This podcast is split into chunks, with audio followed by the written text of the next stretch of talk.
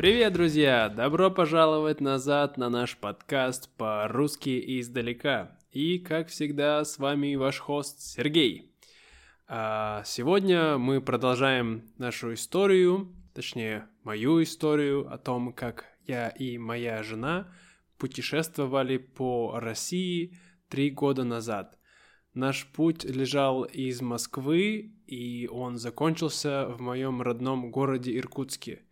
И это серия подкастов, где я рассказываю о наших приключениях по дороге из Москвы до Иркутска. Если вы не слышали еще первый эпизод, то вы можете его послушать. А, называется он «Москва-Питер. Долгая дорога домой». Сегодня я расскажу, как мы ехали из Ярославля во Владимир, из Владимира в Нижний Новгород и из Нижнего Новгорода, как мы ехали в Казань. Ну что, готовы? Поехали!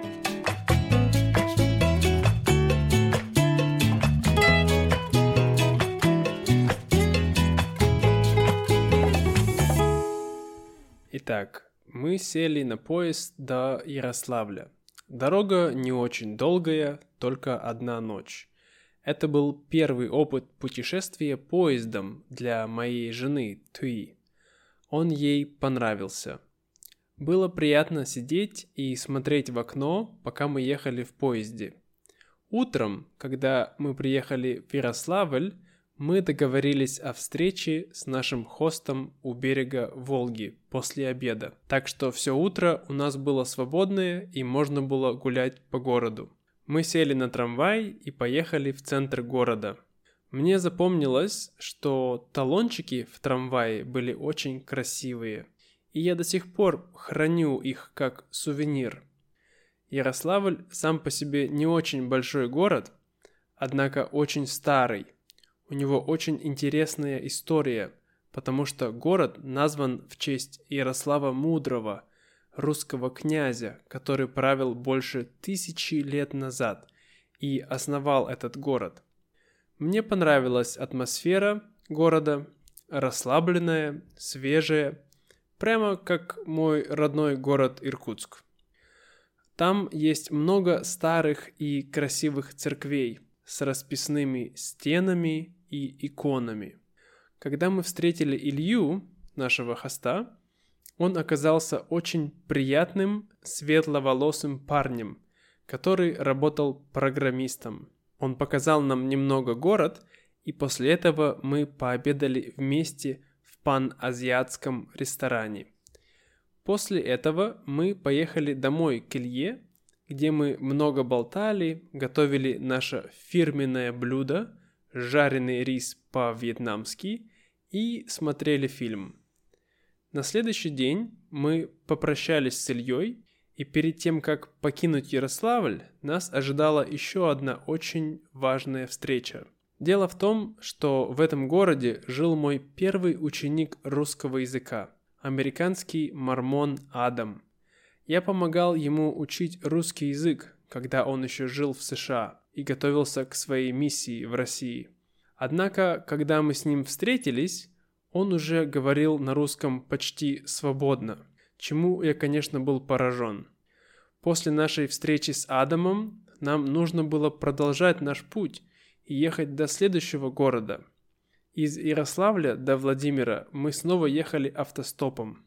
Расстояние не очень большое, всего 250 километров.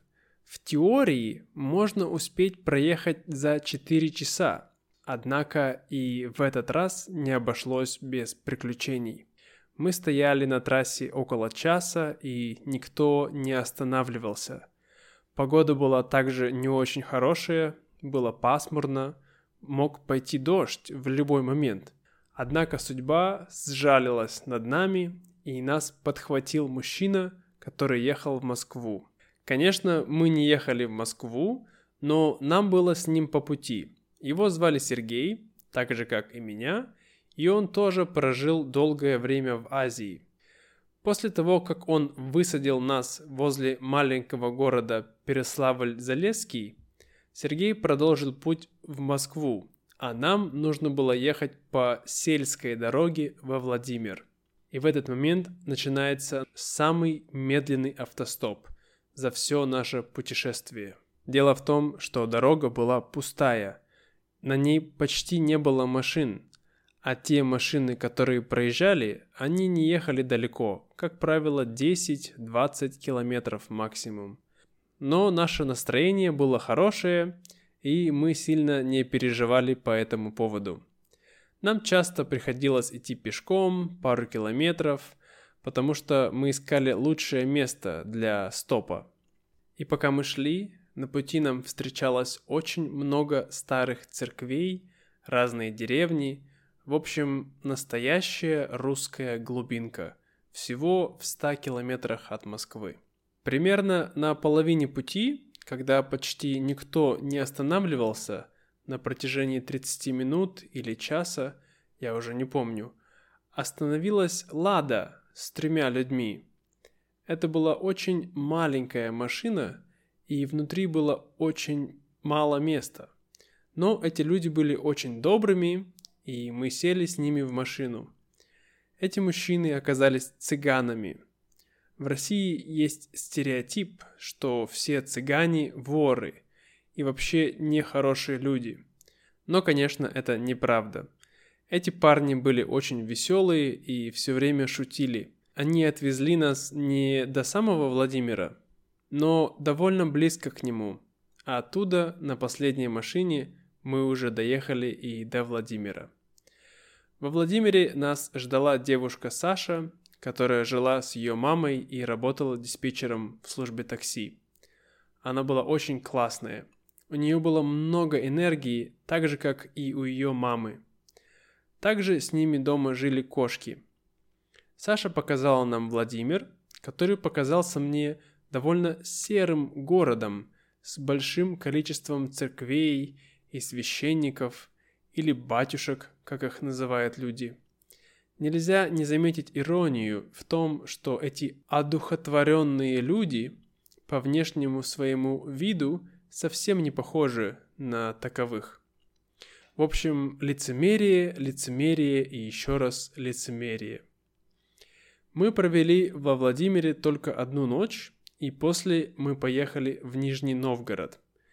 Но Владимир не хотел нас отпускать, потому что ни одна машина не хотела нас подбирать, и нам приходилось долго стоять на трассе и ждать. А погода была, конечно, не очень. Периодами моросил небольшой дождь и дул ветер. В общем, полный комплект – это было немного тяжело для моей жены, потому что она не привыкла путешествовать таким образом и очень уставала от жизни бэкпекера-нищеброда. Нищеброд – это сленговое слово, которое означает, что у тебя очень мало денег. Где-то посередине пути между Владимиром и Новгородом нас подбирает мужчина, которого звали Олег – когда он узнал, что моя жена вьетнамка, он ей сразу сказал «Синчао», что означает «здравствуйте» по-вьетнамски. Оказывается, Олег – военный летчик. Он воевал в Афганистане, а также работал во многих странах мира и учил людей летному искусству, в том числе и во Вьетнаме. Всю дорогу, пока мы ехали, Олег рассказывал нам свои истории из жизни, как он воевал в Афганистане, как он жил в Африке и многое другое. Короче, было очень интересно встретить такого позитивного и доброго человека. Он даже покормил нас в одной из придорожных кафешек. Он ехал дальше Нижнего, так что он довез нас до самого города. Когда мы приехали в центр города, Наш хост с каучсерфинга еще был на работе, так что у нас было некоторое время изучить город. Нижний также напомнил мне Иркутск из-за трамвайчиков, а также своей архитектурой. Этот город был также разделен на две части рекой Волгой. Мы долго гуляли по городу в поисках веганской кафешки, но так и не смогли ее найти. Вечером мы были очень голодные и уставшие, когда приехали к нашему хосту. Его звали Евгений, и он был дизайнером. Он был спокойным и слегка интровертивным человеком. Мы немного поговорили, поели и легли спать. На следующий день мы встретились с группой друзей Евгения. Это была группа из абсолютно разных людей, но всех их объединяло желание практиковать их английский язык. Поэтому мы были весьма кстати. После часа болтовни и знакомства с друзьями Евгения, часть из них пошли по своим делам, а другая часть решили показать нам город. И мы все вместе пошли гулять по центру Нижнего. Особенно мне запомнился их Кремль. Мне он понравился намного больше московского Кремля, потому что он был более аутентичный и там было меньше народу. Вечером того же дня мы были приглашены на маленькую вечеринку у одного из друзей Евгения.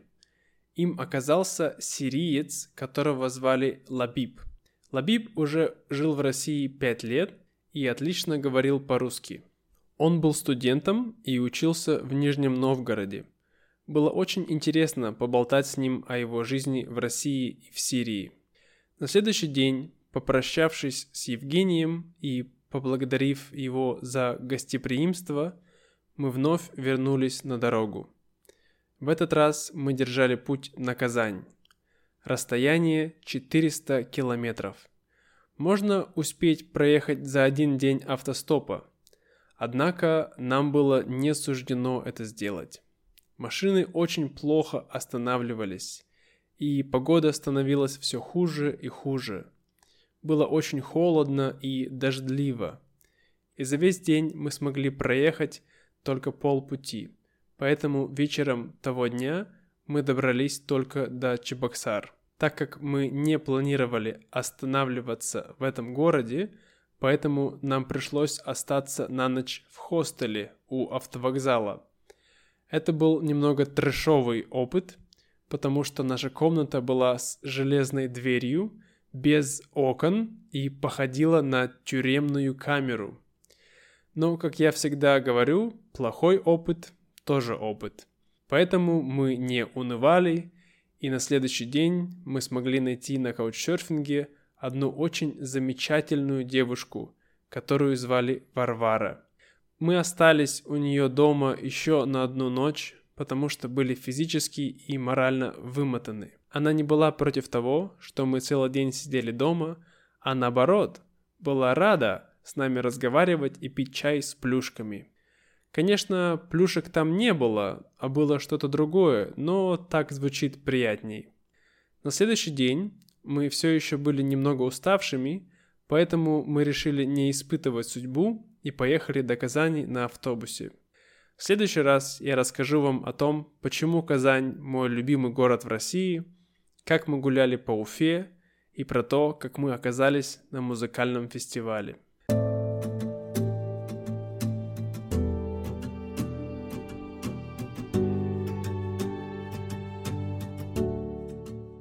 Ну что, друзья, это все на сегодня. Спасибо вам большое за то, что вы слушаете наш подкаст. И, э, как всегда, хочу сказать, что если вы хотите финансово поддержать наш проект – да, потому что я с этим не зарабатываю денег, э, это мое свободное время, и если вы хотите поддержать, то всегда можете заглянуть к нам на, Patreon, там у меня есть дополнительный контент, так же как транскрипции ко всем эпизодам, э, периодически там еще есть у нас проводятся разные мероприятия, мы делаем встречи, э, онлайн-квизы, игры разные устраиваем. И, конечно, там еще есть контент к нашему YouTube-каналу. Но если финансово вы не можете нас поддержать, все бывает, я понимаю, то вы всегда можете оставить нам отзыв а, в iTunes или в приложении, которое вы используете для прослушивания подкастов. Это очень сильно поможет нам для того, чтобы люди смогли найти нас и для того, чтобы другие люди смогли учить русский так же, как и вы. Спасибо большое, друзья. Желаю вам отличного дня. До скорого. С вами был Сергей и пока-пока.